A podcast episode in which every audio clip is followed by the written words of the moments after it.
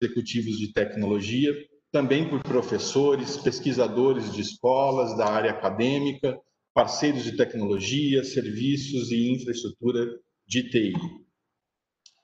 Nós somos multimídia e multiplataforma. A CIONET disponibiliza o seu app na Apple Store ou no Google Play, ou você pode acessar também o portal na web. Se você ainda não é inscrito, faça sua inscrição, é gratuita, ou indique algum amigo. É, nós temos a, a, a grande possibilidade de, na palma da mão, fazer conexão com esses 7.500 executivos de tecnologia ao redor do mundo. Você pode encontrar o seu par da sua indústria em outro país e certamente trocar experiências muito relevantes para o negócio. Também acesse a Cionet TV. Os membros associados têm é, com exclusividade esse conteúdo também altamente relevante, também de todo o mundo, é internacional, então são coisas que somente a Cionet pode oferecer. Além de você poder participar dos web conferences internacionais, é, também com, com, temas absolutamente é, atualizados e que dizem respeito às nossas maiores necessidades como líderes de tecnologia. Queria agradecer, em nome do Conselho, dos nossos conselheiros e das nossas conselheiras, os nossos parceiros aqui no Brasil, Cisco, Bridge Co., Impulso, Cubo, FIA, Patrícia Peck Pinheiro, advogados. E agora, para a gente falar sobre o tema Redefinindo Estratégias diante do novo cenário, eu quero convidar Gustavo Caetano, CEO da Sambatec, conselheiro da Ceonet Brasil, advisor de grandes empresas e autor de best-sellers como Pense Simples e Faça Simples. Um ótimo encontro para todos nessa manhã.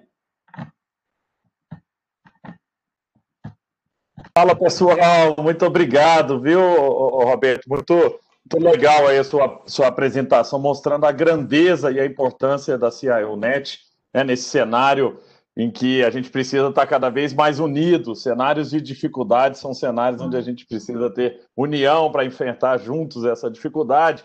E essa é a ideia, esse é o propósito desse nosso encontro hoje, que eu já já dou os parabéns aí para o time da CIONet de ter montado um, um, um time tão, tão diverso né, para esse encontro. Diverso não só por termos mais mulheres né, no painel do que homens, né, Zambuja? Você hoje é uma minoria, isso é muito legal, né? Porque traz uma visão é, diferente das coisas e pessoas com, com mundos, com visões completamente diferentes, né? Vêm de experiências de vida diferentes também. E eu acho que quando a gente vai falar de futuro, quando nós vamos falar de estratégia, que é o assunto de hoje aqui, a gente tem que ter a diversidade para pensar nisso, porque o futuro não é linear, viu, Lúcio? Como muitos imaginam. Né? As pessoas imaginam que o futuro é uma continuação do passado, isso é um grande erro. Né? Em, na, na, lá no começo de 1900, existia um matemático chamado Nikolai Kondratiev, viu, Zambuja? E o Kondratiev ele foi contratado pelo Partido Comunista para é, russo para provar que o capitalismo não existia. Essa era a lógica ali que da contratação de Nikolai Kondratiev. Nikolai contratou isso aí, tá? Ele, ele mostrou, provou matematicamente que o capitalismo ele, ele tem fim. Né? Então ele criou uma teoria chamada de ciclos de Kondratiev, ou ondas de Kondratiev. Para quem estudou economia, as ondas de Kondratiev, elas dizem que a cada 50 anos o mundo entra em ascensão, depois entra em declínio. É, então a gente vive ciclos de ascensão, depois declínio. Mas o que, que é o problema que Kondratiev viu também e mostrou aos comunistas naquele momento era que se ele, né, quando o capitalismo entrava em declínio, ele se reinventava com inovações tecnológicas. E aí vem os ciclos tecnológicos. E uma coisa interessante era que em cada ciclo, o líder do ciclo passado geralmente não era o líder do próximo ciclo, porque aquele líder do ciclo passado ele ficava preso ali nos, né, nas crenças, no mindset é, do que trouxe ele até ali e não pensava né, na revolução, na próxima onda.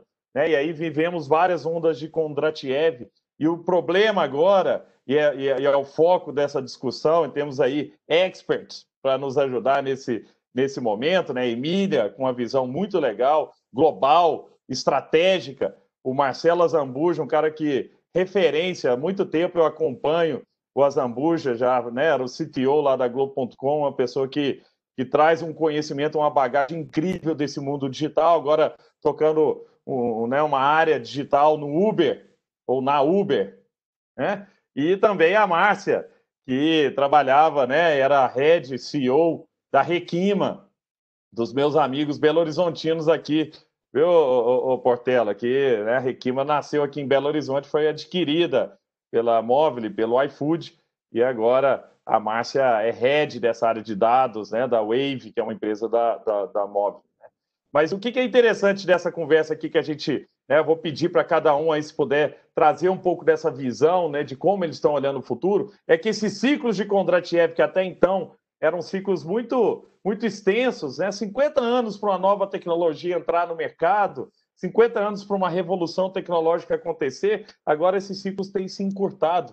Né? A gente tem visto ciclos cada vez mais rápidos de ascensão e declínio, não só de economias, mas também de tecnologias. Então, a, a, a minha, já o meu questionamento inicial aí para os nossos painelistas é como eles estão lidando com esse novo mundo, em que é cada vez mais difícil prever futuros. Tenho certeza né, que vários de vocês aqui que estão nos assistindo hoje já fez aquele planejamento dos próximos 15 anos, né, dos próximos 20 anos. É, eu lembro de um professor meu na ESPM, quando eu estudava, que ele, era, ele cuidava da área de planejamento da Petrobras e ele mostrava que a Petrobras fazia planejamento de 50 e 50 anos.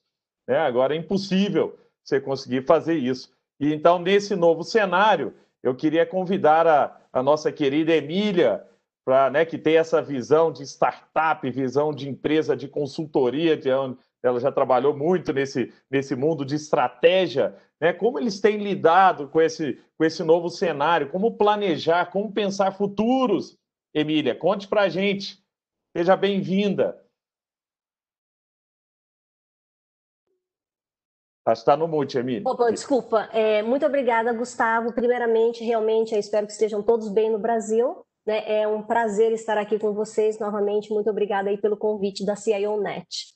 É, então, realmente, o que a gente verifica, sem dúvida, é uma aceleração né, é, das estratégias, inquestionavelmente, a velocidade com que a gente está vendo essas mudanças acontecerem.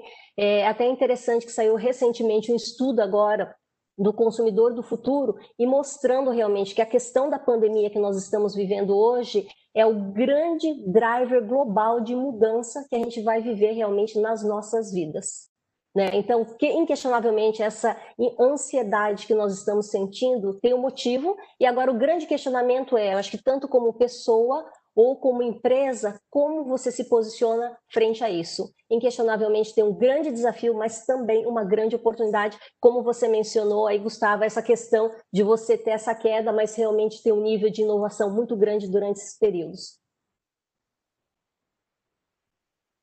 Muito legal, muito legal. Você, você tem uma, você quer trazer uma apresentação para a gente mostrando um pouco desse Sim. cenário aí né? O que, como vocês têm visto essa, né? Como tem trabalhado essa relação do, do presente com o futuro?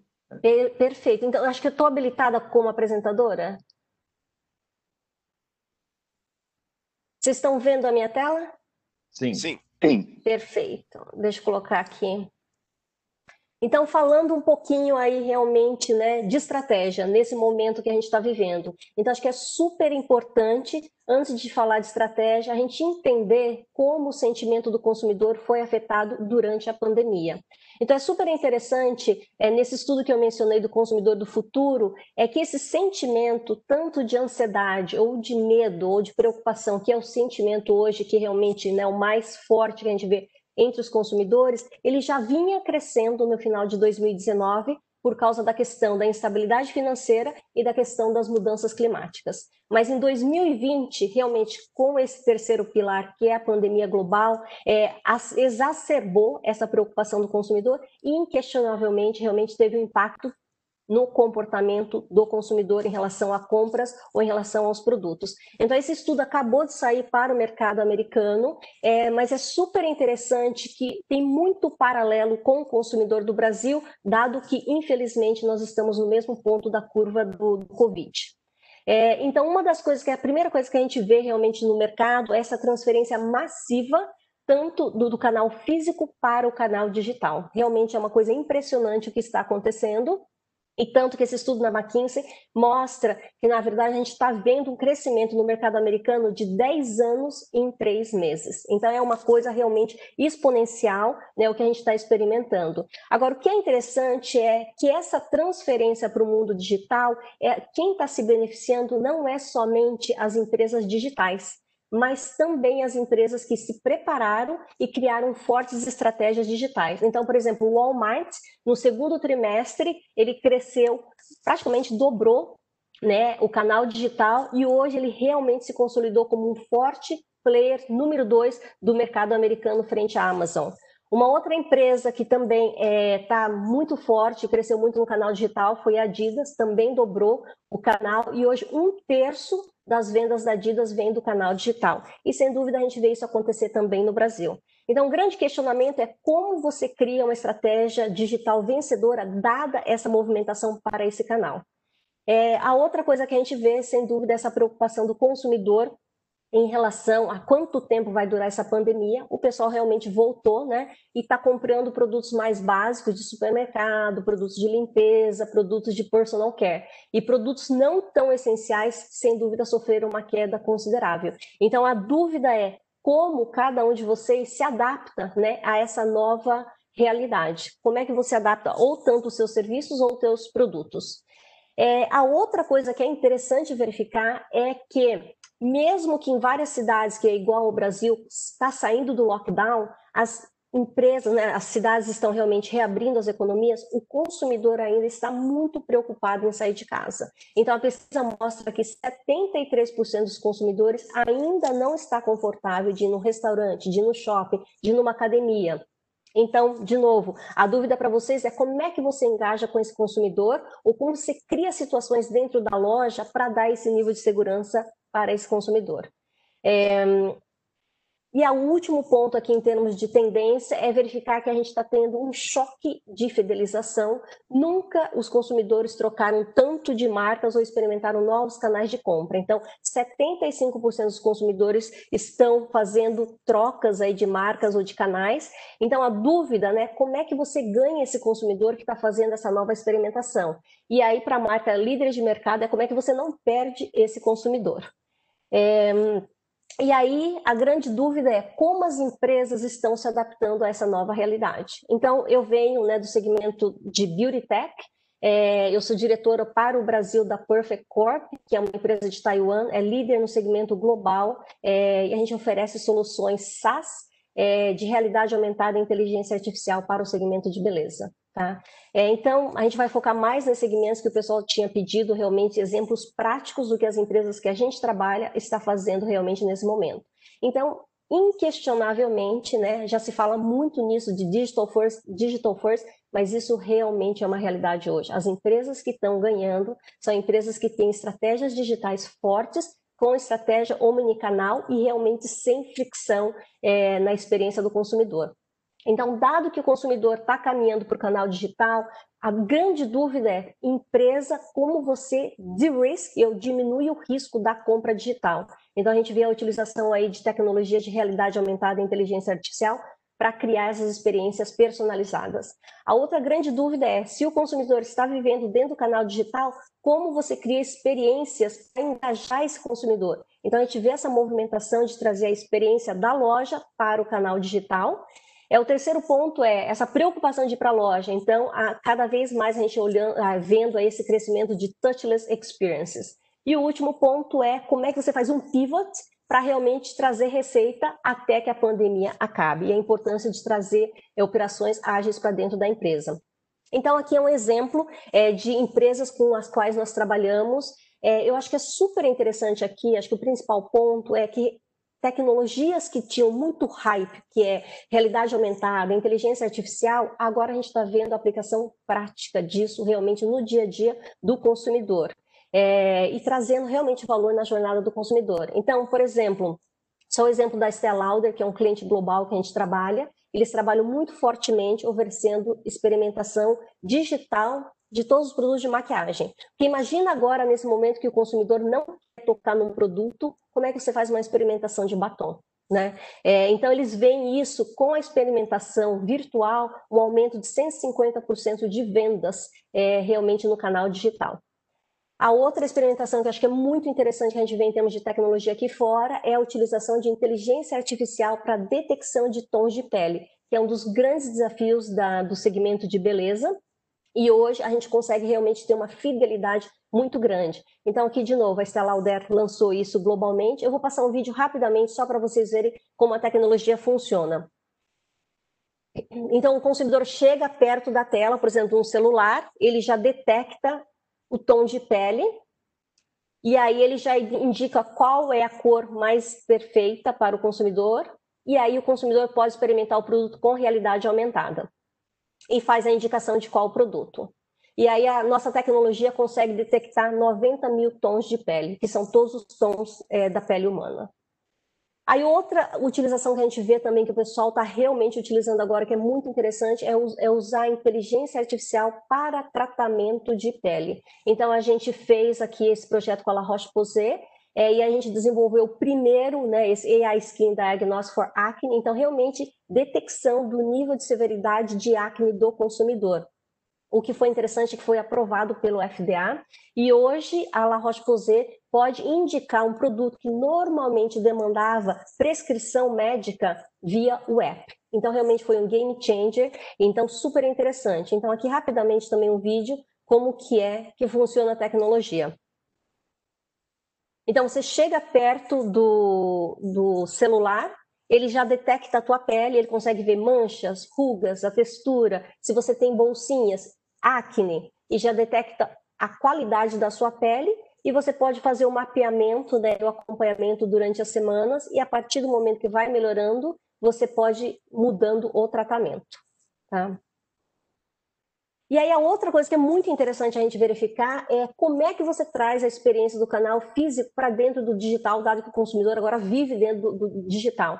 Então a gente tem visto aí muito fortemente o live stream, que está crescendo no mercado americano, eu acredito que no Brasil também esteja crescendo. Isso é uma tecnologia que é muito forte na China, né? Em 2018, eles venderam 4,4 bilhões de dólares dentro da plataforma, mas acho que a pandemia está normalizando essa tecnologia, né, tanto para o Brasil quanto para os Estados Unidos. Então, você pode ver aqui, é dentro do Taobao, é, você pode vender desde maquiagem, produtos de limpeza, você pode fazer tanto eventos B2C quanto B2B, realmente é muito forte. É, então, acho que é uma plataforma super interessante aí para vocês. A outra coisa que a gente verifica é o seguinte: hoje o consumidor vive dentro das plataformas sociais, por exemplo, o WhatsApp no Brasil. Então, na China, nós fizemos a parceria com o WeChat, né, que é a maior é, plataforma é, no mercado chinês com mais de um bilhão de usuários, e a gente permite, por exemplo, a Gucci, que é uma parceira global, fazer a experimentação de produtos usando realidade aumentada dentro do WeChat. Sem dúvida, o engajamento é fantástico e a taxa de conversão também. E aí o último ponto aqui é em relação à questão de reconhecimento de voz e reconhecimento de gestos. Então, cada vez mais, por exemplo, eu não gosto de tocar em superfícies nas lojas, então as, lo as empresas estão pedindo essa tecnologia que a gente acabou de lançar, é, que é realmente é, é, reconhecimento de gestos e de voz. Então, o consumidor chega perto do iPad, ele já reconhece, e através de gestos você pode ir fazendo a experimentação dos produtos, sem ter que tocar na tela.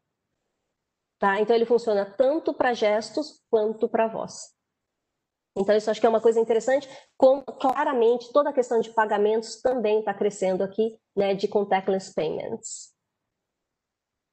E aí, aqui um último ponto eu acho que é interessante, que não é da indústria de beleza, mas é interessante para empresas que tiveram a receita impactada. Esse é um caso interessante ou emblemático aqui no mercado americano, a Paneira, não sei se vocês conhecem, é como se fosse uma padaria, mas tem 5 mil localidades aqui no mercado americano. E eles conseguiram, quando entrou a pandemia, fazer um pivot muito rápido, em duas semanas, eles implementaram esse Paneira Grocery, onde eles, além de, do pãozinho que você comprava, você podia pedir tipo leite, carne, frutas, verduras. É, então você poderia ou pedir na loja ou pedir para entregar em casa. Então esse é um exemplo super interessante e como é que você pode trazer isso para a sua realidade também.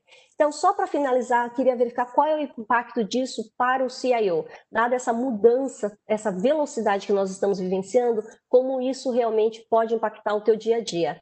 É, eu falo que o CIO está na melhor cadeira, né? Porque todo mundo hoje tem que ficar virar digital. Vocês já estão no digital. Sem dúvida, a pandemia trouxe uma série de desafios, mas uma série de oportunidades e realmente pode ser a oportunidade da vida de vocês. É, agora, a grande dúvida é como você se posiciona frente a isso, né? Então, a gente fala que o CIO, antes ele estava na retaguarda, né? Ele era um ator coadjuvante e estava muito responsável por cuidar de infraestrutura, CRM, de e-commerce. Agora, vocês estão realmente, são o ator principal. Então, super engajados agora, é super importante fazer esse engajamento de como realmente ajudar a definição da estratégia da empresa. Né? Então, eu acho que é importante vocês reframe ou ressignificarem o papel do, do CIO e é fundamental vocês virarem realmente um, business é, leader, né? trazer essa cultura que vocês querem ver, essa mudança para dentro da empresa, um talent magnet, importante trazer cada vez mais as melhores pessoas do mercado para trabalhar com vocês e, sem dúvida, people skills, porque agora, sem dúvida, é um papel de liderança. Então, eu termino aqui né, o que eu queria compartilhar com esse gráfico que vocês devem ter visto aí rodando pela internet, mas acho que é super válido para esse momento agora.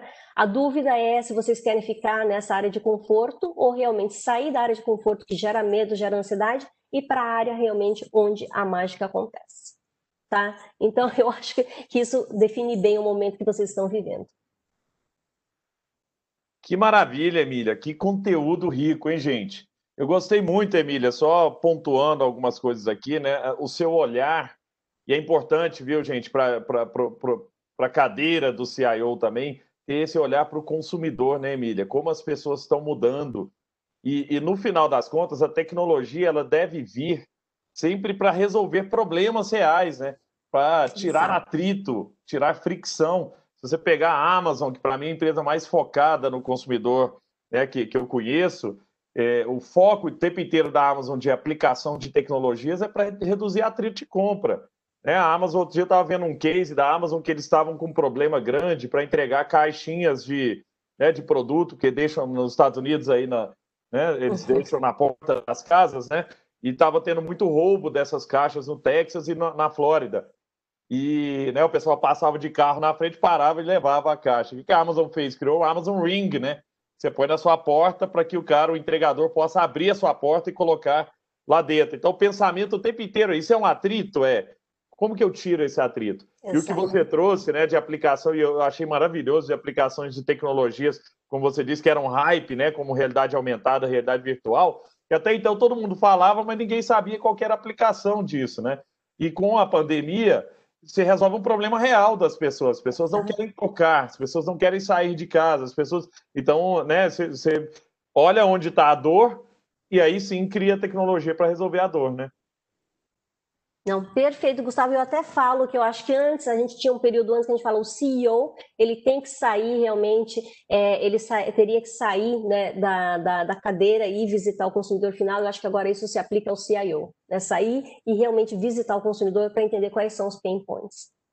Incrível, incrível o que você está dizendo. Muito legal, viu, gente? É, é riquíssimo esse conteúdo e riquíssimo mindset que a Emília está trazendo para todos nós aqui, né, de sair de uma cadeira de, né, de, de, sustentação, de ficar dentro de casa, né, traz que eu arrumo, e ir para um, uma, uma posição proativa, né, de ir atrás dos problemas e ajudar a, a, a companhia nessa transição. Muito legal, Emília, muito legal também mostrando que grandes empresas têm conseguido fazer essa, essa mudança, né, porque existe um mito de que essa esse digital ele é, é, ele, ele é né, muito para ele é nativo nas startups, mas né, que as grandes muitas vezes não conseguem acompanhar, o que não é a verdade. Né? Mas é, é desconfortável, você tem que se desafiar o tempo inteiro. E aí eu queria convidar agora, muito obrigado, viu, Emília?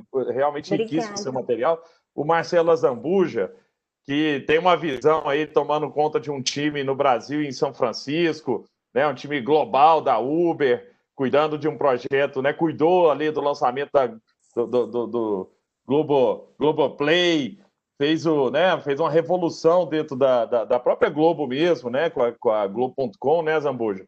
É, como é que é a sua visão em relação a esse, esse futuro próximo aí? Como é que na Uber também vocês têm, têm lidado né, com essas mudanças nos hábitos, né, já que também as pessoas saindo menos de casa, existe impacto no negócio da Uber, mas né, que ela tem o Uber, Uber Eats aí e outras soluções também para né, resolver esses problemas. Conta para a gente, Zambuja, como é que é a sua vida hoje? Exatamente. É. Eu acho que o, o, a, a, Uber é um case interessante. Eu vou trazer aqui, um, um, vou mostrar, contar um pouco aqui. Esse, não é nem o futuro, né? A gente está vivendo isso, é uma realidade é, prática, né? cotidiana. A gente já está sentindo, a gente está há meses aí absorvendo essas mudanças todas. É, obviamente, fora todo o fator humano dessa, dessa crise, que, que eu acho que é, o, que é o principal, mas o foco aqui mais em business, é, tem duas categorias de, de empresas que. As empresas que foram diretamente impactadas, né, que tomaram na cabeça, e as empresas que estão sofrendo os efeitos da economia, né, é, é que, que, estão sofrendo de forma indireta. É, infelizmente, a Uber está no primeiro. É, como você falou, é, a gente está no business de mobilidade, a gente foi é, diretamente impactado. E, mas eu queria, eu acho que assim está sendo super interessante ver é, a, a, resposta da, da empresa é, de, de, mudar a direção, de se adaptar, de então deixa eu compartilhar aqui o um material e mostrar um pouco desses desafios. Vocês estão vendo a minha tela? Sim, sim. Beleza. Bom, é... até em homenagem ao Gustavo, adaptei aqui, botei uma. trouxe um slide que eu botei incluir agora, porque ele estava comentando, acho que da, da, da, das empresas digitais, etc. É, eu achei, é, é, o, o, eu nem sabia que a, a Uber tinha recebido funding, é, um seed fund pelo Angel List. E esse foi um e-mail em 2010 que o grupo do Angel List pediu, falando sobre, na época, o Uber Cab, é, e aí, se vocês olharem aqui o e-mail, ele fala assim: ah, esse aplicativo foi lançado há duas semanas, a gente já tem 10 motoristas dirigindo em São Francisco, eles fizeram mais de 10 viagens eh, durante o fim de semana. Eles eram números, era extremamente é, é, inicial, então esse é um e-mail bem histórico, mas acho que para mim o mais impressionante é, isso é em 2010, quer dizer, a gente está falando de 10 anos, uma empresa que saiu aqui, tinha duas semanas, quer dizer, saiu do nada, para hoje um market cap de 57 bilhões de dólares, sei lá, que eu li agora há pouco. Então, a, a, a velocidade que, que, que, que eu, é, é, e obviamente os desafios que isso, que isso traz, mas é, é a velocidade de mudança que a gente tem, né? Então, o, falando um pouco mais é, é sobre mim, dando um pouco mais de contexto, eu vim para a Uber há um ano e meio atrás para montar o, o, centro de tecnologia é, da Uber aqui no, no, Brasil. O Tech Center, né, a gente tem 11 Tech Centers fora da Califórnia, espalhados pelo mundo. É, a ideia do Tech Center é você é, ter centros de tecnologia onde você tem talento para você conseguir contratar e atrair talento por dois motivos. Um, é, acho que o business, é, as empresas de tecnologia talvez é, o maior, a, a, maior pilar hoje seja atração e retenção de talento. Então, é crítico você estar tá perto do talento. Eu acho que eu não vou explorar tanto essa vertente aqui, mas eu acho que a pandemia também mexe bastante com essa dinâmica. Então, o que vai acontecer com o Vale do Silício? Né? Você tem as pessoas saindo do Vale do Silício agora, já que você trabalhar remoto é, virou a prática comum. A Uber avisou que a gente vai poder trabalhar remoto até, até o ano que vem, até julho do ano que vem. Facebook, Google, Twitter, todas as principais empresas de tecnologia também estão, assim, então vai ter uma mudança grande na dinâmica. É, e essa foi uma das razões da gente construir o Tech Center aqui, e também por ser uma empresa global, a gente está mais próxima do nosso mercado, entender o que está acontecendo. Exatamente um pouco dessa discussão de você estar tá próximo do, do, do, seu consumidor, entender o que está acontecendo. Quando você tem uma empresa global que, que, que os decision makers estão muito concentrados no mercado americano lá na Califórnia, você cria um bias, né? Será que o cara da Califórnia entende tão bem os problemas que estão acontecendo no Brasil? O Brasil é o segundo maior mercado da Uber no mundo. É, por isso também a necessidade da gente ter esses centros de tecnologia espalhados. Cada um desses centros, eles são diferentes, por exemplo, do, do Business Brasil, que se organiza por região.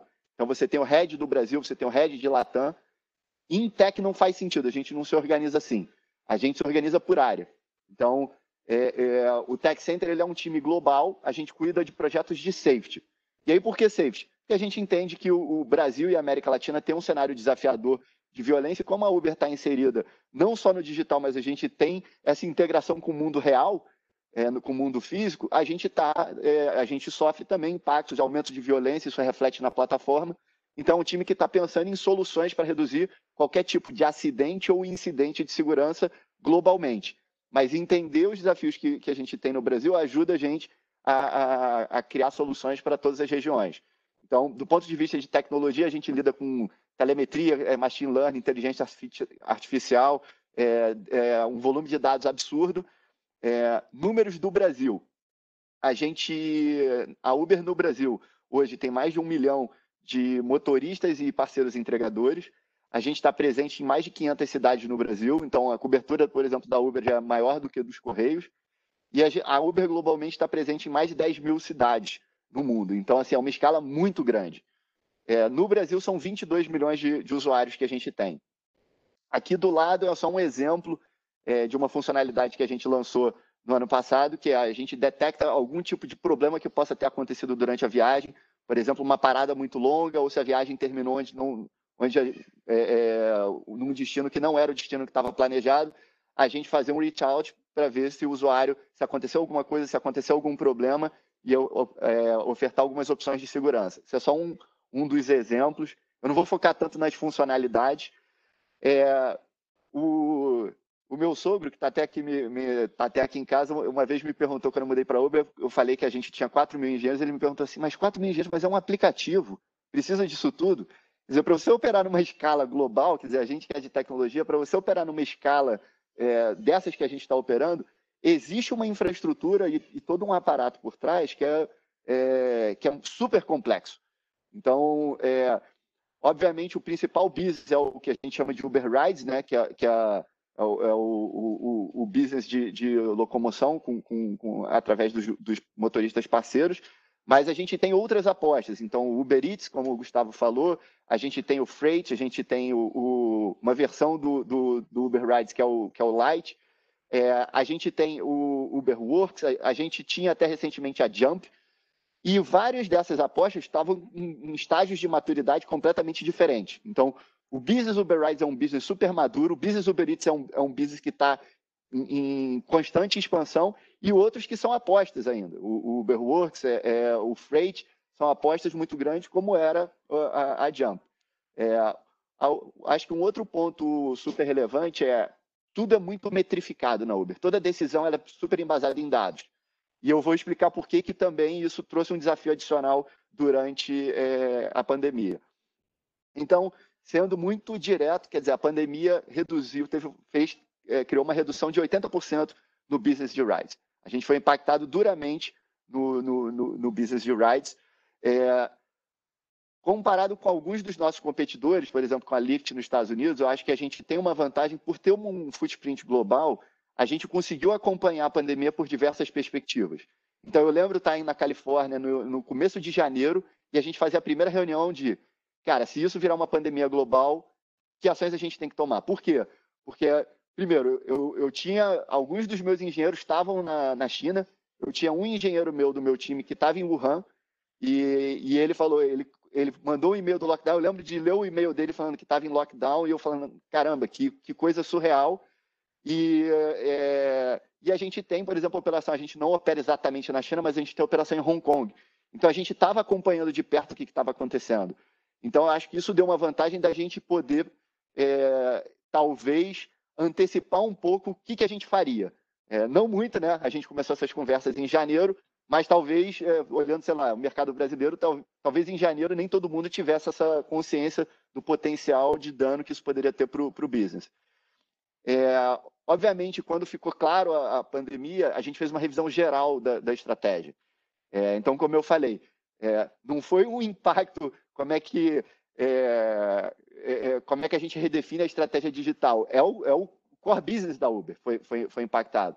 É, não dentro da, do, do, da Uber não existe uma estratégia digital, né? o digital é o DNA da, da empresa. Então, como é que a gente se reposicionou?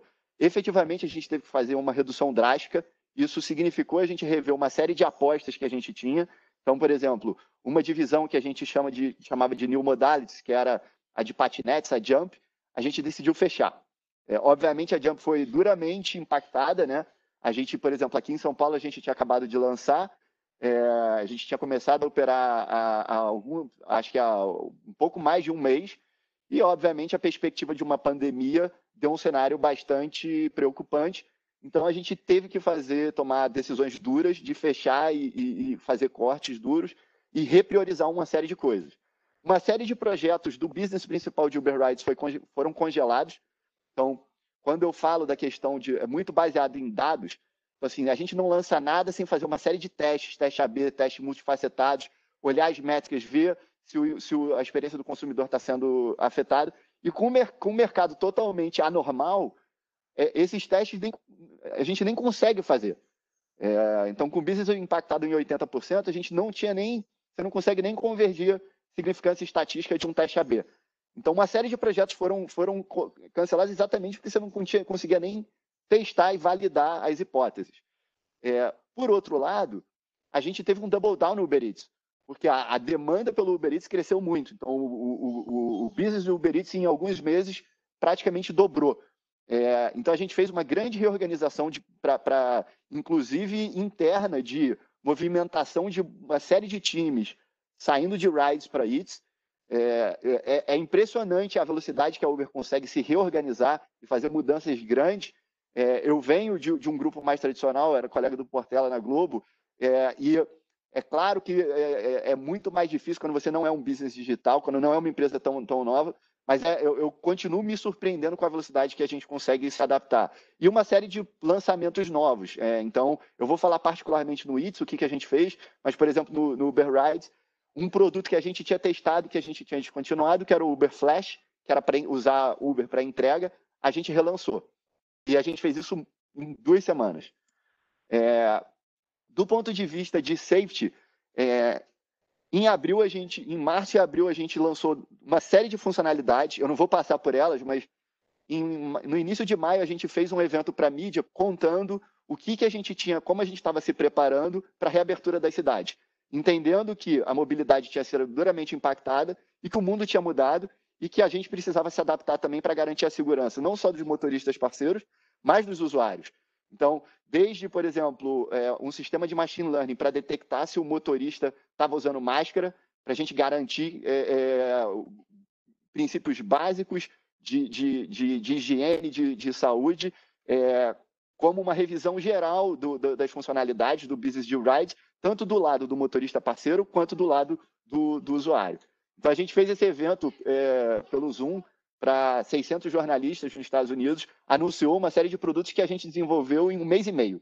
É, foi, foi, realmente, é, a gente pivotou todo o nosso roadmap, é, e aí o, o, o, grande marco do evento era a sua nova primeira viagem, a sua segunda primeira viagem, né? porque a gente entende que conforme as cidades foram reabrindo, a experiência mudou. Falando de Uber Eats, eu acho que é, a, a, Uber Eats, quer dizer, a gente fez um double down no business de Uber Eats, então a gente tinha, é, acho que um, foi uma questão também de sorte, a gente estava no processo de aquisição de uma empresa, de uma startup chilena, que é a Corner Shop, que era focado em entregas de mercado, e a gente estava no meio da integração com a Corner Shop, é, com o Uber Eats.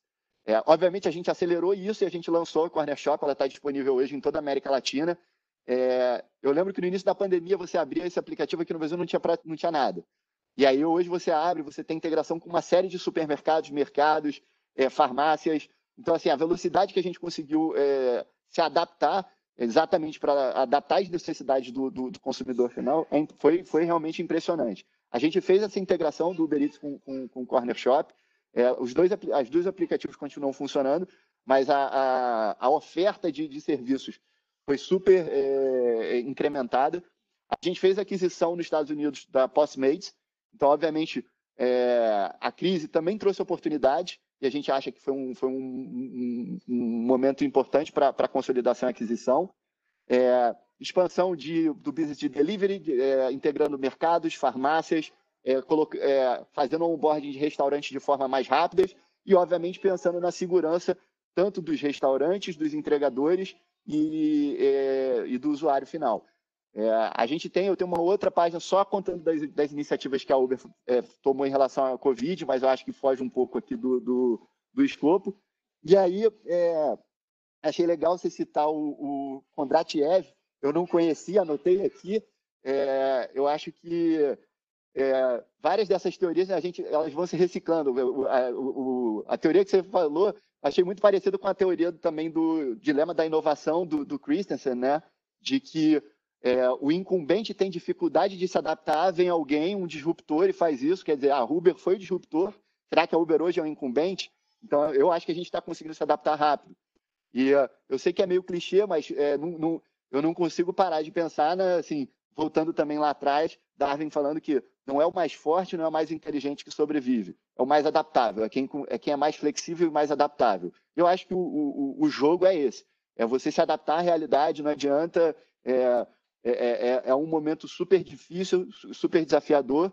A, a questão é como é que você consegue é, se adaptar.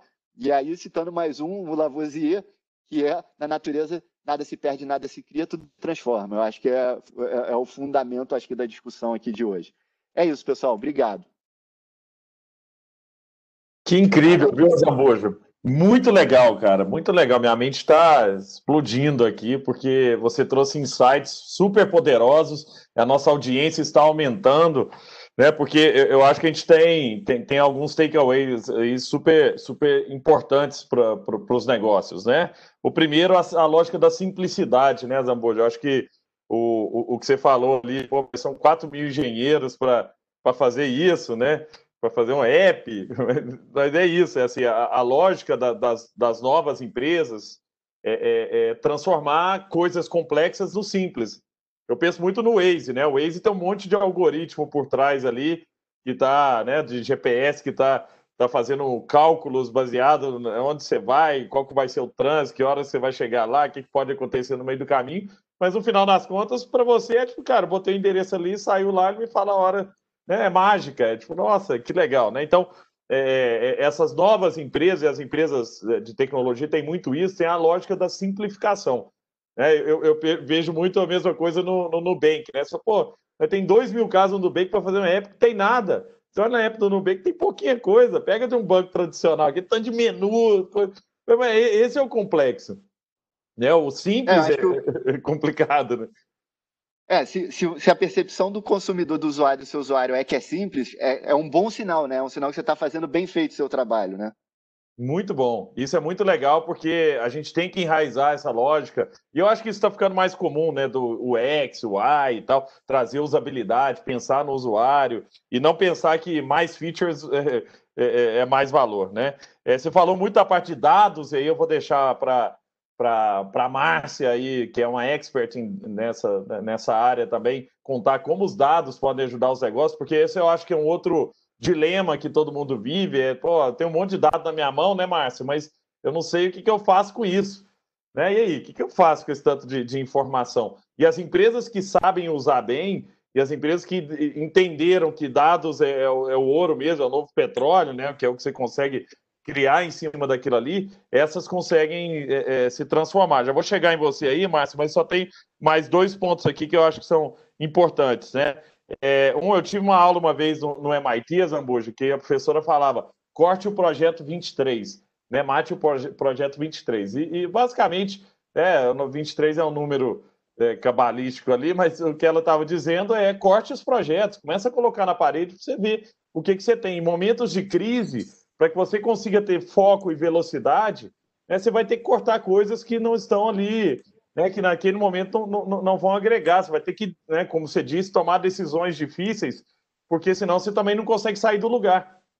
E muitas vezes, dentro de, de grandes empresas, a dificuldade é que você tem tanto projeto em paralelo que você não sabe qual que é o, o, o projeto que pode nos alavancar, que pode nos levar para o novo. Né? E aí tem um negócio que vocês usavam lá na, na, na Globo também, né? A, a, lógica lá que a Accenture ajudou vocês nesse processo, que é do né, 70% do tempo está no, no Transform the Core, é como é que eu pego o uhum. meu core e, e faço ele ficar mais eficiente, né? Corto o custo, mudo, mexo mais 20% do seu tempo no Grow the Core. E aí eu acho que a Uber faz isso muito bem. Você mostrou, você sai daquele negócio do, né, do, do, do ride sharing lá e, e, começa a ampliar e fala: o que mais que eu posso? Né? Eu tenho um cara ali com carro. O né, que mais que eu posso fazer? E, eu sei que a Uber, inclusive, tem outros testes, né, testando coisas de, de logística, de entrega e tal. Então, né, é, é, pode, né, é ampliar o core e 10% do tempo pensando no scale the new, né? Qual que é o novo? E aí você trouxe né, projetos que estavam ali engateando, que acelerou, mas ele estava já no momento inicial. E o problema também é quando você não tem é, nenhuma uma exploração do novo, né? E aí, de repente, vem a crise você fala, tem, pensa em alguma coisa aí. É, no, no, caso de vocês, eu acho que ficou muito claro, vocês já tinham as iniciativas, por exemplo, da empresa que vocês adquiriram, e o que você fez era acelerar aquele, né, scale the new mesmo, pega o novo e acelera. Exatamente. Né? Mas não, ah. é, nesse momento também, buscar o novo nesse momento, o novo desconhecido, assim, ah, vamos testar um negócio completamente novo, pode ser muito arriscado, por isso você tem que ter isso reservado na sua operação, né, Zambujo? Um tempo, né, para isso. Exato. É, eu, eu, vejo muito, assim, a, a grande dificuldade, né, até participo de boards de empresa grande e tal, é, a grande dificuldade é como transformar a estratégia na operação. Né? Porque geralmente o, o board quer ir para uma direção, quer que a empresa se transforme, quer que tudo mude, mas na hora que você vai para a operação, o cara tem meta para aquela semana, para o mês. Se ele não bater meta, ele perde o emprego. Então não tem espaço para o novo. Né? E aí eu queria é. entender, é. Márcia, você que é uma expert né, nesse, nesse assunto de dados, né? você tem uma experiência incrível, e aí né, tive a, a, a, né, o prazer de, de estar próximo de você aí com os meninos da Requima, que são muito amigos. É o Vitor joga tênis comigo aqui nos finais de semana. Não é um, né, um dos melhores no tênis, mas é um bom engenheiro né, de software. Mas eu queria entender, Márcio, como que os dados podem ajudar as empresas nesse momento, né, nessa mudança, baseado aí no, nessa aula que o, que o Azambuja deu para a gente também. Fantástico, Gustavo. Vocês estão me ouvindo? Vocês estão conseguindo me ouvir? Ótimo. Sim. Não, é, é muito bom ser a última, né, Gustavo? E super legal te encontrar aqui, né? A gente às vezes não consegue encontrar. Belo Horizonte a gente não se encontrava e agora se encontrando aqui. Muito legal. É, tanto a Emília quanto a Zambuja, o que, que eles falaram, que eu queria trazer link de várias coisas que eu pensei em apresentar aqui, provocações justamente para falar qual é a importância disso e um pouquinho da minha trajetória. É, como o Gustavo comentou, é, toda a minha trajetória foi com empresas é, envolvendo dados. A Requima foi anterior à Wave, a minha posição, e, e éramos uma startup de inteligência artificial, mas anteriormente eu desenvolvi vários negócios baseados em dados, e principalmente eu sempre relembro que na época que ninguém sabia o que era isso, quando eu começava a falar que eu estava fazendo um negócio de dados, todo mundo falava assim, ah, legal, você é DBA, você é administradora de banco de dados. Eu falei, não, não é isso que, que eu estou fazendo. É, mas uh, boa parte né, do, do que, que eu queria compartilhar com vocês tem também um pouquinho a ver é, para vocês entenderem o que, que a Wave está fazendo, né, como que a gente está operando, e pouca gente sabe que a Wave é, ela nasce como móvel há 22 anos atrás, e como vocês mesmos comentaram, é, tem um lado meio visionário, né? Que nem o Gustavo, né? Quando criou a Sandatec, eu imagino um lado meio visionário. Há 22 anos atrás, quando a Móvel foi criada é, pelo Fabrício Bloise e pelo Fábio Pova, imagine que nessa época, quando eles pensaram que iam disruptar o mundo por meio de celulares, há 22 anos atrás, celulares não é o que a gente está falando, né, de smartphones, né? A gente está falando daquelas, aqueles tijolinhos, né, que a gente falava que era realmente para fazer ligações E eles tiveram a visão que isso ia mudar 22 anos atrás e investiram nesse negócio. E só recapitulando, né, 22 anos atrás, como que era o negócio celulares, era simplesmente todos os consumidores achavam que era um aparelho que você sairia de casa e faria ligações. Mas o custo da ligação era caríssimo, receber ligação era mais caro ainda, portanto, ninguém usava celular naquela época. Então, todo mundo usava isso como um acessório, um backup, e ninguém monetizava aquilo, pra, principalmente para as operadoras o que ele visualizou é falar assim: por que, que eu não agrego serviço para os aparelhos celulares e as pessoas compram esses serviços e eu monetizo a operação inteira? Então, ele criou uma operação que se chamava, para quem é familiarizado com o tema Intelco, que é VAS, é Serviço de Valor Agregado, que nada mais é que você vender joguinhos, ringtones, é, é, mandar alertas de gols de futebol, por exemplo. Isso monetizou e fez a Móvel se tornar o que é hoje. Hoje a gente tem diversas marcas que estão aí posicionadas, somos mais de 4 mil pessoas.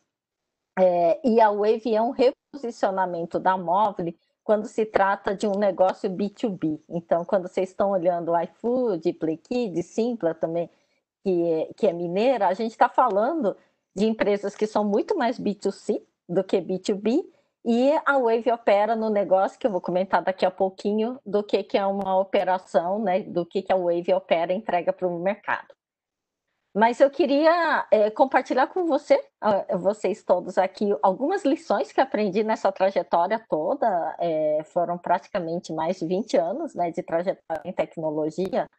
E uma das grandes é, marcos na minha vida, algo que a Emília já comentou um pouquinho, é que eu fiz uma trajetória começando por tecnologia, desenvolvia, fazia código, adorava fazer isso, mas num dado momento eu segui para negócios.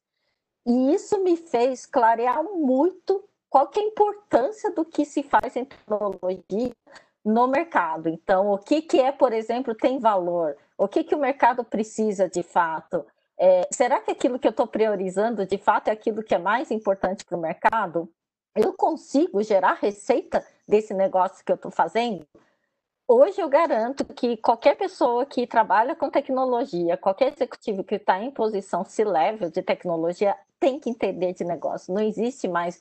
Eu entendo demais de arquitetura, entendo muito de código, sei trabalhar com tecnologia, isso não é mais verdade. Você tem que entender muito bem de negócios e principalmente o que foi falado aqui, né? Você tem que sair da cadeira, tem que ir no cliente, tem que entender o que, que ele está vendo sobre o seu negócio. É, outro ponto, né? É, eu sempre operei com tecnologias que a gente chama de vanguarda, aquilo que ninguém ainda acha que precisa. É, qual que é o grande desafio quando você está trabalhando em tecnologia de vanguarda?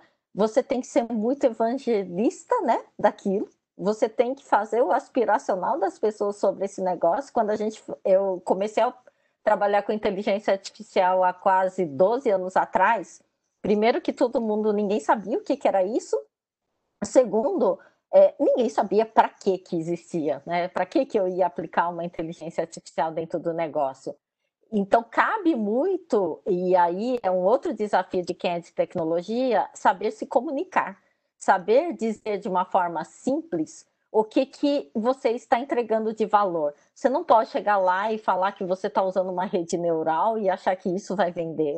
A pessoa do outro lado vai falar assim: eu não entendi nada, né? O que, que é isso, né? Para que, que eu vou comprar uma rede neural? É, então, trabalhar produto de vanguarda tem um desafio, e essa é uma operação que tem um, um conceito, inclusive, de saber até que ponto você tem que avançar demais, até que ponto é, você está entregando valor já agora de uma necessidade real.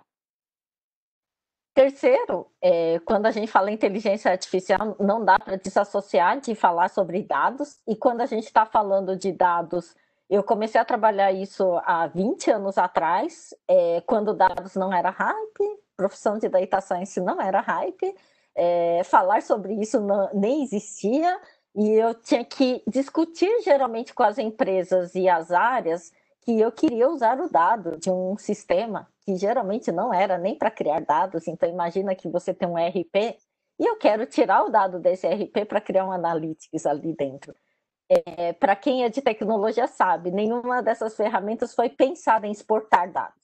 ela foi feita para a finalidade que ela foi concebida, que é fazer uma transação, que é operar um sistema de workflow. Era para isso que foi feito. Então, os desafios você extrair dados, você arrumar esses dados, tirar insights desses dados, mas a parte mais difícil ainda é mindset das pessoas, é você acreditar nos dados, aplicar aquilo e colocar isso no seu core, no seu coração.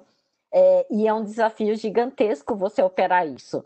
É, adicionalmente, é, quando a gente está falando de dados, a gente já tem outro ponto crítico que é, é requerido olhar de qualquer um que é CIO, pensar que cada vez mais dados uh, e privacidade de dados são fatores extremamente relevantes, que todos nós devemos se preocupar em para que, como, quando a gente está falando de invasão, uh, hacker, o quanto isso impacta, por exemplo, sequestro de dados numa empresa, é fundamental você saber como operar isso e qual é a nossa responsabilidade como CIO de operar isso e cuidar bem dos dados, e hoje existem leis, né? A gente, enfim, né, é, conseguiu resolver a questão da LGPD no Brasil, mas isso já era algo, uma tendência que todas as empresas já deveriam cuidar.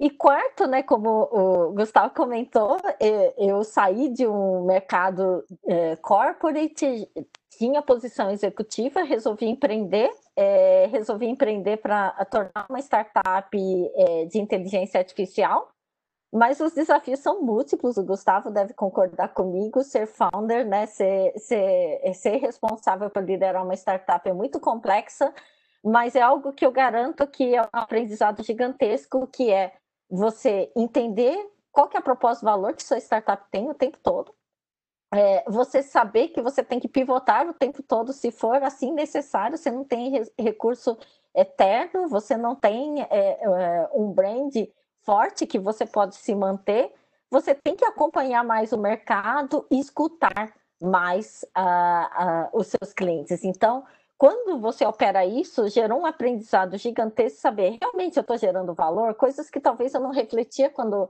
eu operava como executiva de uma grande empresa, se de fato eu estava gerando um negócio que gera valor e se aquilo de fato é o que eu preciso entregar. Pivotar se tornou uh, uma realidade e que eu tive que executar várias vezes. E por último, M&A, como o Gustavo comentou, é, a Requima, que eu era CEO, ela foi adquirida pela Mobile. Hoje eu estou numa outra uh, posição, que é liderar e apoiar um outro M&A, que agora é da Wave com uma empresa global, que é a Cint. Em algumas semanas a gente deve concluir essa fusão. Mas é um outro desafio que os executivos de grandes empresas agora têm que refletir, que é eu, como até o Azambuja comentou, da aquisição do Corner Shop, como a própria Móvel na trajetória inteira fez diversos M&As, eu crio tudo ou eu me junto e compro, adquiro empresas. Sempre relembrando que M&A não é uma coisa fácil. É, muita gente pensa, ah, vai ser mais rápido eu adquirir uma empresa do que criar alguma tecnologia ou criar alguma frente de trabalho. Para quem já fez isso, sabe que nenhum M&A leva menos de um ano para acontecer, então, desde o início até a conclusão disso. Então, não, rapidez não é o discurso, a ideia é ser estratégico e saber exatamente o que, que tem valor. Mas grandes aprendizados são, é, ao você fazer um M&A, sempre pense no fit cultural. É, as duas empresas têm o mesmo fit cultural? Quando a gente está falando de M&A, no fundo, a gente está falando de pessoas. E se a gente não tem fit cultural, é, nenhum M&A vai funcionar, exceto se você está fazendo aquisições, como a, acontece em outros setores, que é aquisição para share, aquisição de planta de fábrica, e pode ser que isso funcione, mas quando você está fazendo aquisição de intelecto, isso não funciona se você não conseguir ter uma, uh, uma, um alinhamento cultural entre as empresas. E aí eu quero finalizar fazendo algumas provocações, né? É, quando a gente está falando das empresas mais valiosas em branding do mundo, curiosamente, aqui é o tamanho do valor delas em branding, e as azulzinhas claras aqui do lado esquerdo são todas empresas de tecnologia. praticamente quase metade né, do, do, valor de brand do mercado. Agora a gente está falando de empresas de tecnologia. Anteriormente a gente falava muito que eram empresas de bens de consumo, como a Coca-Cola, eram os brands mais valiosos. Hoje a gente está falando praticamente de empresas de tecnologia.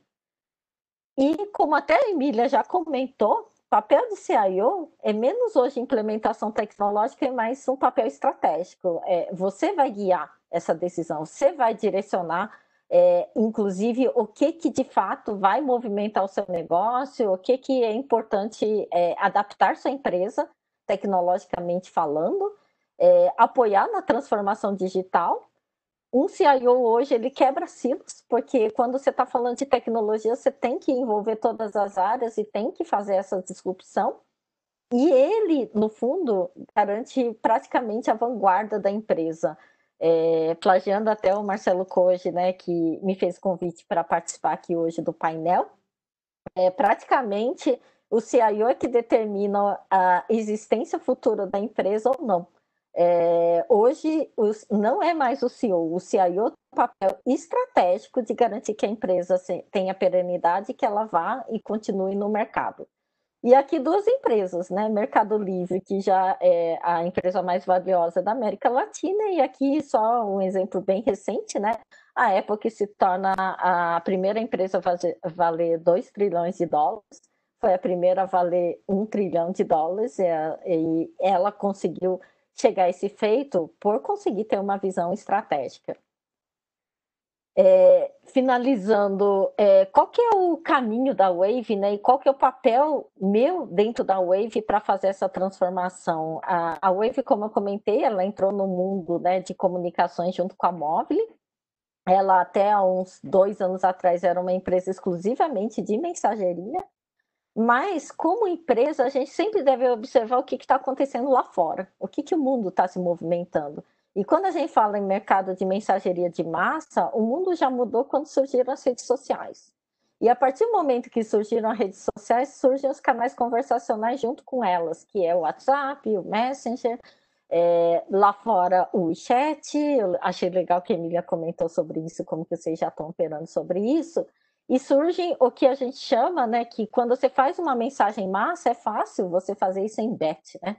Encaminhar isso em bet. Mas quando eu estou conversando, não tem mais como eu operar em BET, então eu tenho que criar os robôs que conversam. É, a gente já está bem na onda do que a gente chama de inteligência artificial conversacional, mas a Wave não para aí. Então, hoje é, a gente tem é, o que a gente chama de bots utilizando inteligência artificial, que é muito diferente daqueles tradicionais que a maioria das pessoas estão habituadas, que a gente chama que é bot URA, né, que lá tem um número 1, 2, 3, etc. Do lado direito, vocês estão observando, é o que a gente chama de bot com inteligência artificial, que é você realmente conversar e praticamente nem perceber que você está falando com um robô e não com uma pessoa. É, e é, a gente não acredita que o humano vai ser substituído. A gente acredita que o humano vai treinar os modelos. Então, toda a nossa plataforma ela permite que o humano treine o modelo e garanta que eu tenha melhor histórico e cada vez mais evolua com isso. Então, hoje a gente tem essa camada e a gente está presente em qualquer canal. Então, quando a gente está falando qualquer canal, é desde Slack para a gente é um canal, Microsoft Teams é um canal para gente, o WeChat é um canal para gente e a gente faz integrações com diversas plataformas. É, e quando a gente está falando nessa transformação né, do que está acontecendo ainda, né, de construções de canais conversacionais, esse mundo vai para o que a gente chama de assistente de voz. Nossas conversas hoje elas já podem ser feitas em voz e não mais só por texto. Então eu tenho a mesma experiência de um texto falando por voz com um robô. Isso garante algo que para mim toca muito amplitude, acessibilidade, democratizar a tecnologia. Quando eu consigo que a pessoa por voz se comunique com o robô, eu estou fazendo com que, principalmente, quase 100% da população consiga ser servido por uma tecnologia. É, é, isso que eu ia trazer, Gustavo. E acho que agora é para a gente é, comentar um pouquinho sobre isso. Muito bom, Márcia. Muito legal, viu a visão que você trouxe. Eu gosto muito que você traz uma visão empreendedora né? Por mais que que você esteja aí no mundo da, da tecnologia, eu acho que até a sua experiência como empreendedora também é, te traz um mindset diferente, né? Porque quando você fala que eu tenho que ser uma evangelista, né? Quando você está lançando um produto novo, você tem que saber vender, saber se comunicar. Essa é uma postura empreendedora, não é empreendedor, né? Só que monta a empresa, mas de aquele que vai atrás, que quer resolver problemas, que fica indignado com coisas que estão erradas e que poderiam ser melhores, né? E, e, e, essa é muito a sua postura. Eu acho que essa tem que ser a postura do CIO, como você trouxe, a importância do CIO né, estratégico, acho que todos falaram isso aqui também, é, como uma postura não, não só de execução, mas de pensar, né, de olhar para o futuro, de pensar qual a próxima montanha, como podemos escalar essa montanha de um jeito melhor. Né? Uma coisa também que, que me chamou muita atenção, e, e vocês agora no grupo, né, na Móvel, tem muito isso enraizados, que é o, o M&A como estratégia, né? Então, eu, eu, vejo muito isso ainda né, nas grandes empresas brasileiras, né, ainda o pensamento de que eu consigo fazer tudo. Né? O problema desse pensamento é que, né, primeiro, muitas delas não têm nem atratividade para conseguir mão de obra é, qualificada que esse mercado é, requisita. Né? E muitas vezes o M&A, como é muito comum nos Estados Unidos, ele, ele pode ser, inclusive, é, é, comprando gente, né? Que é o acquihire, né? Estou comprando talentos para cá, porque é, em alguns casos é difícil, inclusive, conseguir trazer talentos para dentro da empresa para projetos desafiadores. Né? E outra, outra coisa que o M&A traz são skills que a empresa não tem. Né? Então, empresas que ainda não têm os skills digitais ou a parte de dados, é muito mais complexo você começar a montar essa cultura do nada, isso vai demorar muito, muito tempo, né? e, e seria muito mais, é lógico que tem os desafios, como você falou, mas em muitos casos você acelera muito né, a digitalização do negócio quando você vai trazendo para dentro negócios que já têm esse DNA é, digital. Né? Então, gostei muito dessa, de, de, de, dessa, dessa pontuação sua aí. E temos duas perguntas aqui, eu vou fazê-las mais genéricas, viu, gente, para que todos possam é, compartilhar aí suas opiniões. Né? O Nicolau fez uma pergunta que é, vou traduzir da seguinte maneira, e aí vale para os três, tá? Eu sei que o Azambuja tem que sair às 10h30, né? O, ele está num fuso global aí, trabalhando com gente no mundo inteiro e não tem como. Né? Então temos que ser sucintos agora na nossa resposta.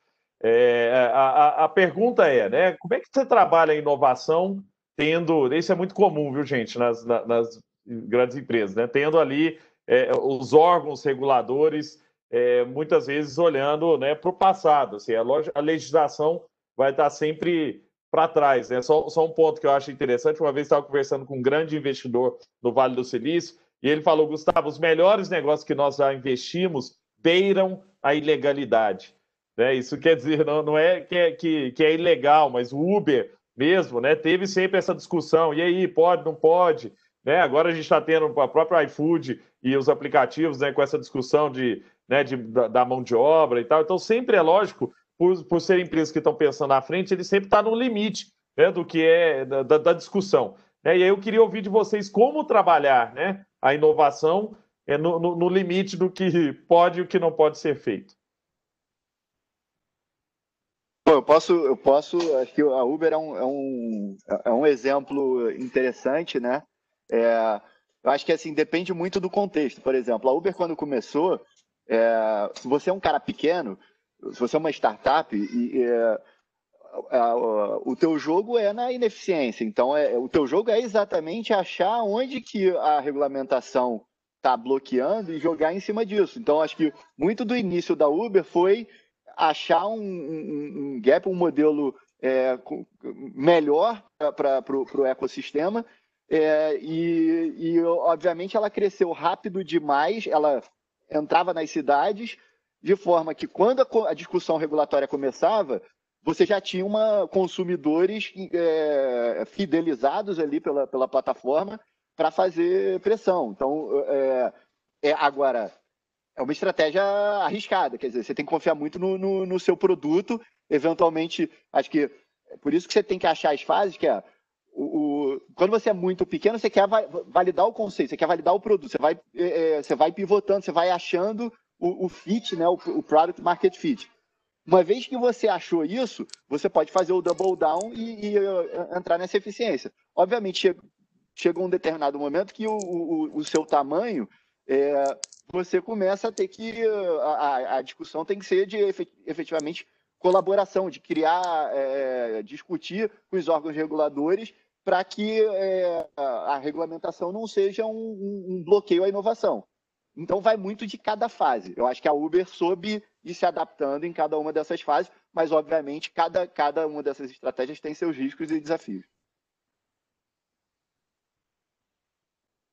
Queria complementar, é, Gustavo, é, quando a gente está falando de dados, e ainda é uma dor de cabeça para quem está trabalhando com tecnologia de dados, é que esse é um mercado não regulado. Né? Aqui no Brasil, é, enfim, a gente está começando a operar isso, é, mas sempre é, se tornou algo, por exemplo, você monetizar dados para fazer um dado segmento, é, lá atrás era PROCON, era órgãos diversos tentando impactar no que, que você estava fazendo, e era difícil, inclusive, você dizer que você não estava infringindo nenhuma lei, porque a lei não existia e o dado não era nenhuma entidade legal. É, então, assim, é algo fundamental. É, a gente sempre operou com proximidade é, com governos e antecipar é, e apoiar, inclusive, regulações. É, eu acho que quando você é protagonista e não apenas, talvez, vítima né, de alguma regulação indevida, você opera muito melhor, você em parceria, entendendo, por exemplo, quais são os prós e contras né, disso e operar isso muito bem.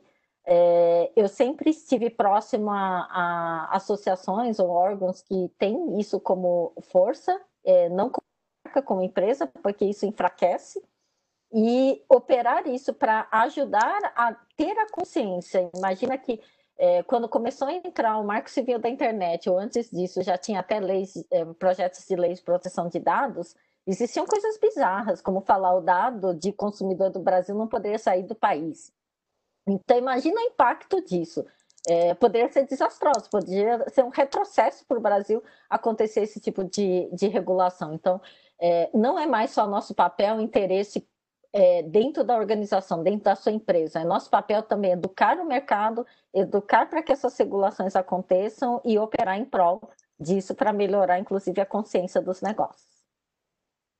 Então, só complementar, só complementando um pouquinho, né, em relação a dados, sem dúvida, dados também é o core do que a gente trabalha, né, com a inteligência artificial, e a gente opera em mais de 11 países, então, sem dúvida, como o Marcelo falou, é um fine line, você sem dúvida tem que prestar aí a questão da, da questão regulatória de cada um dos países, né, e como a gente opera tanto na Europa, né, que é super é, é restrita, e aqui no mercado americano, então você tem que realmente ter cuidado quanto você pode puxar e quanto você não pode, para evitar, por exemplo, a situação que a gente tem hoje nos Estados Unidos com a TikTok, né, que eles estão querendo banir né, o uso desse aplicativo nos Estados Unidos, a não ser que seja vendido para uma empresa americana. Então, ali é, é um fine line. Eu acho que você tem que ser realmente muito cuidadoso aí com a questão regulatória do país.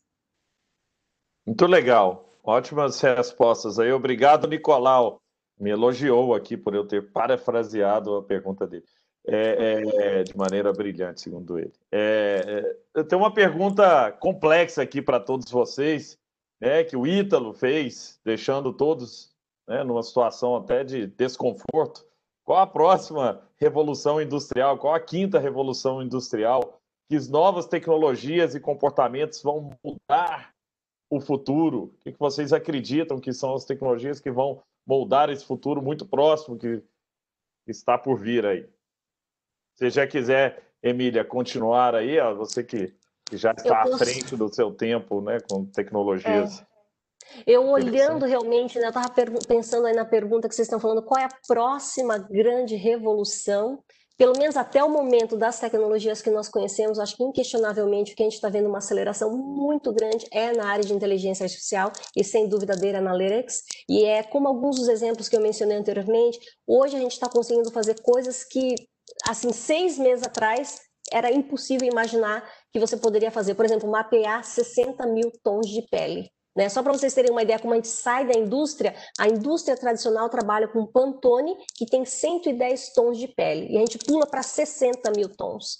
Então, realmente, olhando o, o que está acontecendo tanto nos Estados Unidos, na China ou no, no, na Europa, eu realmente acredito que a gente vai começar a ver realmente essa evolução no segmento de inteligência artificial e dados que vão trazer aplicações ou modelos de negócio que a gente nem imaginava. É, eu vou complementar a Emília, né? Pra, é, obviamente, não puxando a sardinha para o negócio que eu sempre trilhei, mas inteligência artificial de fato está mudando esse mercado e, e, e sou de dados também eu falo assim, não é só porque eu estou falando, é os números afirmam isso. Se você olhar as big techs, as empresas mais valiosas do mundo, elas estão investindo fortíssimo nisso. Quando a gente olha a China, é, ver a Tencent, o que é que ela está fazendo, as próprias empresas, o que, que elas estão operando para otimizar. No fundo, é, o que, que é uma Amazon? A Amazon é uma tecnologia no meio para juntar pontas e fazer aquilo operar muito bem. O que, que ela de fato tem de diferencial? Ela tem uma inteligência artificial fenomenal que ajuda qualquer empreendedor ali ou uma, um lojista a colocar seus produtos lá é, inclusive reconhecer que produto que você está querendo vender e ela mesma ajudar você a criar o card daquele produto, ou é, você saber que preço melhor, como que eu vou entregar, eu como consumidor, qual produto que eu quero comprar, fazer uma sugestão devida. Isso muda muito porque eu estou num elo da cadeia que eu tenho uma margem grande e eu praticamente não estou produzindo nada, né? Então eu, eu não estou criando os itens que eu estou vendendo, não tem planta de fábrica, eu consigo escalar isso absurdamente porque eu não preciso criar plantas de fábrica, o que eu preciso é conectar essas pontas e fazer isso operar muito bem. Então, quando a gente está falando das big, né, as famosas big techs, que a gente pode falar as 10 maiores do mundo, que hoje praticamente 60% são americanas e outras 40% são chinesas, é um investimento massivo em inteligência artificial. E isso me preocupa bastante pessoalmente, porque nesses países há um investimento real do governo, da política pública e tudo para fazer isso realmente se operar. E cada vez mais a gente está tendo o impacto dessa tecnologia na diferenciação, inclusive, do poder econômico de cada país. Então, cada vez mais, tudo que trafega financeiramente estão na mão dessas empresas de tecnologia e cada vez menos a gente se fará presente se a gente não operar isso. Por isso que eu falo assim, existe uma bandeira que eu carrego, né, que é nós de tecnologia temos que liderar isso e temos que é, provocar isso dentro do país ou dentro dos nossos mercados, dentro da nossa indústria, que a gente realmente incorpore, não somente porque isso é o nova hype ou que isso é o novo futuro, mas porque isso de fato vai fazer a gente ser diferente e continuar competitivo existindo daqui a cinco anos, e não dez, tá? É, daqui a cinco anos, quem vai existir é quem tiver essa tecnologia. Só para tentar não ficar, eu acho que tem, tem dois eu, eu citaria duas coisas. Acho que é, certamente é, machine learning, inteligência artificial e dados já passou ali do abismo, né? Da, eu acho que é, é uma certeza, é uma questão de agora é, é, é escala. É, mas se a gente quer olhar do ponto de vista de quem ainda não passou por esse abismo, eu, eu diria que blockchain é uma, uma tecnologia que tem bastante potencial, mas ainda não achou totalmente, ainda não passou por esse abismo, quer dizer, teve, teve a, ela passou ali pela, pela euforia é, e agora está tá fazendo a travessia ali do, do, do, abismo. Mas eu acho que, principalmente com as discussões de privacidade de dados, etc., tem uma série de outras aplicações que a gente ainda não é, efetivamente explorou em escala é, para fazer uma diferença de impacto né, nas vidas. Então, eu, eu diria que é, que é, algo que tem potencial ainda de ter um, um bastante impacto na, na, indústria. Eu acho que da perspectiva, acho que eu sempre tento olhar também da perspectiva é, é, de crescimento pessoal e profissional, eu acho que o maior desafio é, é, é desaprender, né? Eu acho que na, na minha vinda para o Uber, é, as pessoas perguntam, ah, como é que tá a curva de aprendizado? Cara, a curva de aprendizado é tranquilo. A curva de desaprendizado é mais difícil. Porque uhum. você desaprendeu como que você costumava trabalhar, tirar os vícios e, e, se adaptar, é que é mais desafiador do que aprender. Muito bom, Zambuja, muito bom. E o Ítalo trouxe né, algumas outras aqui que realmente vão impactar nossas vidas, né? Que é o 5G com computação quântica, imagina, com IoT, Né? Isso realmente vai trazer uma revolução muito grande. E eu adicionaria mais uma, né, que eu acredito muito também, que é voz.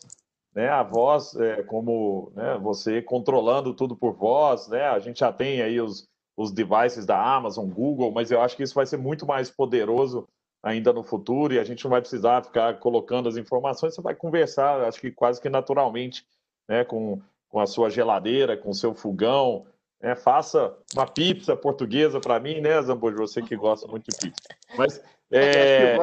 fala, juntando a voz de inteligência artificial, tirar a barreira da língua também, né? Imagina, pensa o seguinte, é uma é questão de tempo de, sei lá, pensa daqui a 100 anos, você consegue imaginar que, que a língua vai ser uma barreira como ainda é hoje? E aí, que, o que, que isso muda no mundo? se você não tiver mais barreira de língua. Impressionante. E, e, hoje a, a, nós já criamos a tecnologia dentro da Wave para falar 120 idiomas. Então a gente fica até brincando, a gente manda em chinês, aí depois a gente manda em árabe, a gente manda em português, inglês, e o bot vai respondendo, né? Hoje não é mais uma barreira real. É, e, e, eu gosto um pouco desse lado, né, que a gente está falando muito da empresa para frente, né, mas que, que ajudou os consumidores, né? O que, que o Uber proporcionou, né? De desafios. Como que a gente chamava um carro lá atrás, né? Eu sempre falo, não faz muito tempo, né? Como que a gente era servido. E quando a gente está falando que a gente está criando uma tecnologia que realmente ajuda as pessoas a, a, a ter um serviço melhor, isso para mim eu acho que é matador. E a gente criar essas tecnologias que democratizem a, o que, que a gente está fazendo e a inteligência artificial, por mais que seja complexo para uma empresa, sobre o ponto de vista ótico do consumidor, ele facilita a vida dele, porque cada vez mais é muito natural, ele não precisa instalar um app, ele não precisa, às vezes, mais abrir um computador, ele faz isso no celular como se estivesse falando com uma pessoa. Isso a gente tem que buscar e não simplesmente só seguir as ondas. Gente, para a gente finalizar aqui, até porque o Azambuja tem que sair, e eu já vou colocar aí, Zambuja, para que você, nesses últimos dois minutos aí da nossa conversa, possa né, deixar o seu recado. Como você vê o papel do líder de tecnologia no protagonismo da estratégia? E que mensagem você traz para os líderes da TI aqui no Brasil? Marcelo Corge, que é um gênio, esse cara é um, é, é um gênio da tecnologia e deveria estar aqui conosco também. Mas diz aí, Azambuja, o que, que, que, que é a sua mensagem final aí para todos esses líderes que nos assistem hoje? É, eu acho que um, um, tema que a gente tocou aqui, acho que assim, é, é claro que eu, a gente tem várias oportunidades, né? esses desafios são, são oportunidades. Eu acho que um tema que a gente colocou aqui e, e, e que eu acho que é, é, é o, talvez o papel número um do líder é a, é a, questão da cultura. Não só, não só como a Márcia falou no M&A, mas é, quando a cultura é o que vai permitir que quando você tem esses desafios você consiga pivotar. É, e eu acho que no, a, o, o, eu fiz o curso do, do Clay Christensen e uma coisa que, que, que ficou muito forte para mim, ele falou assim, uma cultura forte significa que as pessoas fazem é, é, muito consistente, todo mundo faz a mesma coisa. Isso, isso é muito bom quando você quer otimizar e ganhar eficiência, mas isso é uma barreira muito grande quando você precisa pivotar, porque significa que as pessoas vão ter dificuldade de se adaptar. Então, eu acho que o papel do líder é exatamente você achar esse equilíbrio de quando que você tem que ganhar eficiência, mas como é que você não faz com que a eficiência não te amarre para o momento que você tenha que se adaptar e ter flexibilidade, como esse exatamente, e você tem essa musculatura desenvolvida também.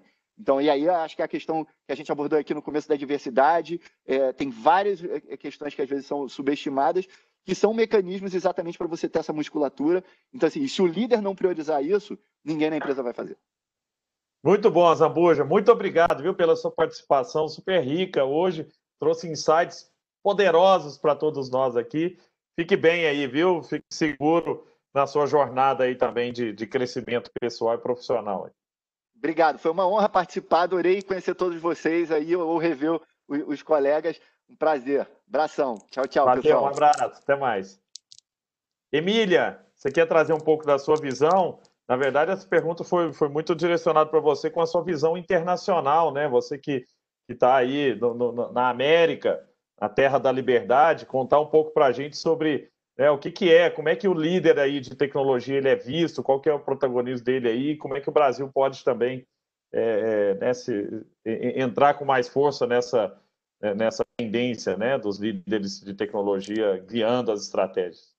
Não, sem dúvida, eu acabei já tocando isso durante a apresentação, né? Mas se eu fosse deixar uma palavra ou, sei lá, uma ideia, realmente, acho que o principal para o CIO hoje, ele tem que realmente reinventar né, o papel dele dentro da organização. A gente tem visto isso nos Estados Unidos, é, e você sair realmente dessa dessa, é, desse papel de, de, retaguarda e realmente virar um protagonista. É isso que a Márcia falou, acho que é super interessante. Eu também, na minha vida passada, que eu nem vou falar quando, mas eu fazia desenvolvimento de códigos, então eu vim da área de TI, uhum. depois eu pulei para estratégia, para startups. Então eu acho, eu também, eu lembro que eu desenvolvia né, aqueles códigos, sei lá, gigantes, e eu não, literalmente, eu não tinha muita conexão com o consumidor final. Então, olhando para trás. Então, acho que isso que a Márcia falou é fundamental saiam da área de conforto, se coloquem na perspectiva de business, toda vez que vocês forem fazer uma iniciativa, né, uma implementação, como isso beneficia o consumidor final, como resolve um problema. Então, eu acho que isso que é fundamental e, assim, acompanhe tendências. O que está acontecendo não só na sua indústria, indústrias adjacentes, outras indústrias, porque você não sabe hoje aonde vem a inovação e hoje está totalmente fluido. Né? Então, esse acompanhamento o tempo inteiro. Eu acho que isso é fundamental. Uma tendência que a gente está vendo aqui no mercado americano que é interessante, os CIOs, que têm essa visão mais de negócios, muitos deles estão se tornando o CEO da empresa. Tá? Então isso é muito interessante, porque a gente teve uma movimentação anterior, que é até a gente falar move over é, strategy, que o pessoal de estratégia virava CEO, né? tipo McKinsey, Bay, CEO, aí depois foi para o design thinking, e agora a gente está vendo isso, o CIO se tornando né, o CEO da empresa, justamente por essa questão que ele, como a Márcia falou, vai realmente definir a sobrevivência da empresa no futuro. Porque, mas para isso ele tem que realmente trazer esses novos, esses novos skills. Incrível, muito legal, muito bom esse insight aí, Emília.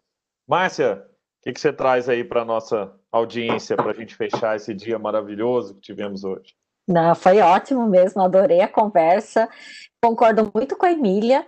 É, eu observo muito a transformação é, de um CIO que ele é um misto de um CPO e CTO, né? Ele tem que ter a cabeça né, de tecnologia, mas ele já tem que pensar em como que isso se transforma e materializa em alguma coisa.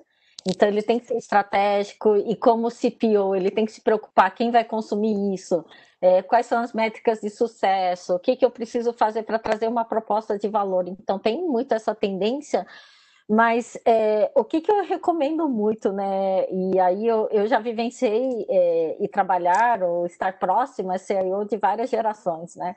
Tem é, a primeira coisa que é desapegar, né? Então, assim, tem, tem muito CIO que se apega ou quer primarizar tudo, é, se você tentar primarizar, realmente é praticamente impossível hoje em dia. Você não vai ter a velocidade. Eu já cometi esse erro lá atrás, é, de, por exemplo, antes do mercado existir de empresas que faziam e-mail marketing, tinham plataformas de e-mail marketing robusta, eu optei por desenvolver toda essa plataforma in-house e a gente tinha realmente uma plataforma super poderosa, era início do mercado, então fazia todo sentido eu fazer esse investimento e operar isso mas em dado momento, o que, que aconteceu? Tinha tantas empresas que só faziam isso e estavam investindo muito forte em inovação nisso, que quando eu olhava e comecei a fazer benchmark, como a Emília comentou também aqui, que é observar, né, ver se eu realmente ainda continuo relevante ou não, essa tecnologia minha já estava completamente defasada, enquanto outras já estavam fazendo geofence, já estavam incorporando outras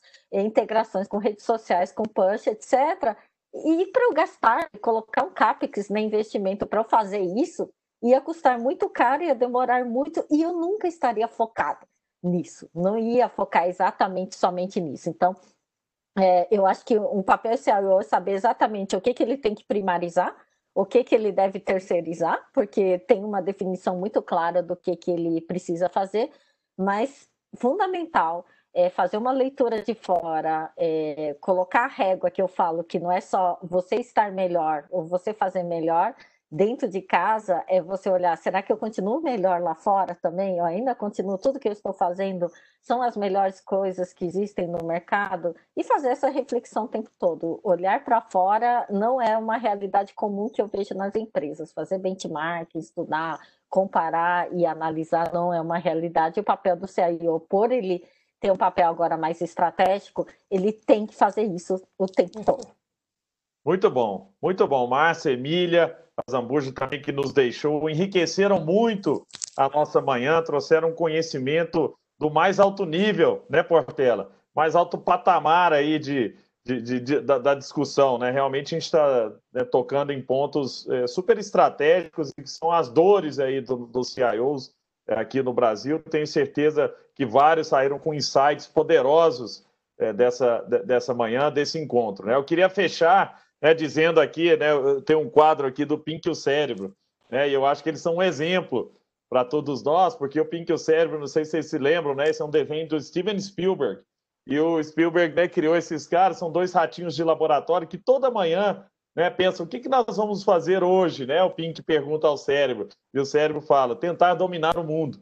Né? E aí o que, que eles fazem? Criam um plano e vão executar aquele plano. Então, quer dizer, eles têm o sonho grande, eles têm o plano e eles querem, né, tentam fazer experimentações para tentar chegar naquele caminho, né? Eu acho que isso tem que estar na nossa cabeça, né? A gente tem que ter esse sonho grande para conseguir atrair pessoas boas para os nossos times e a gente tem que ter a capacidade de planejar, mas de executar também, de testar coisas novas, né? Você falou muito disso agora, né, Márcia e Emília também, de se desprender um pouco e testar coisas que a gente ainda não conhece. Então, acho que é, eu mesmo aprendi muito nessa manhã, tenho certeza que todos que participaram né, saíram diferentes desse, desse nosso encontro. Portela, você quer dar uma mensagem final aí, você como autoridade máxima nesse encontro?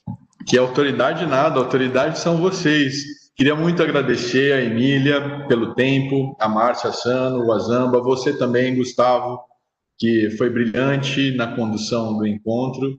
É, fiquem plugados aí, porque breve a gente divulga a agenda do nosso próximo encontro da Ceanet Brasil. E agora vamos colocar em prática tudo que a gente aprendeu nessa manhã. Um super abraço a todos e muito obrigado. Até breve. Tchau. Tchau, tchau. Obrigada.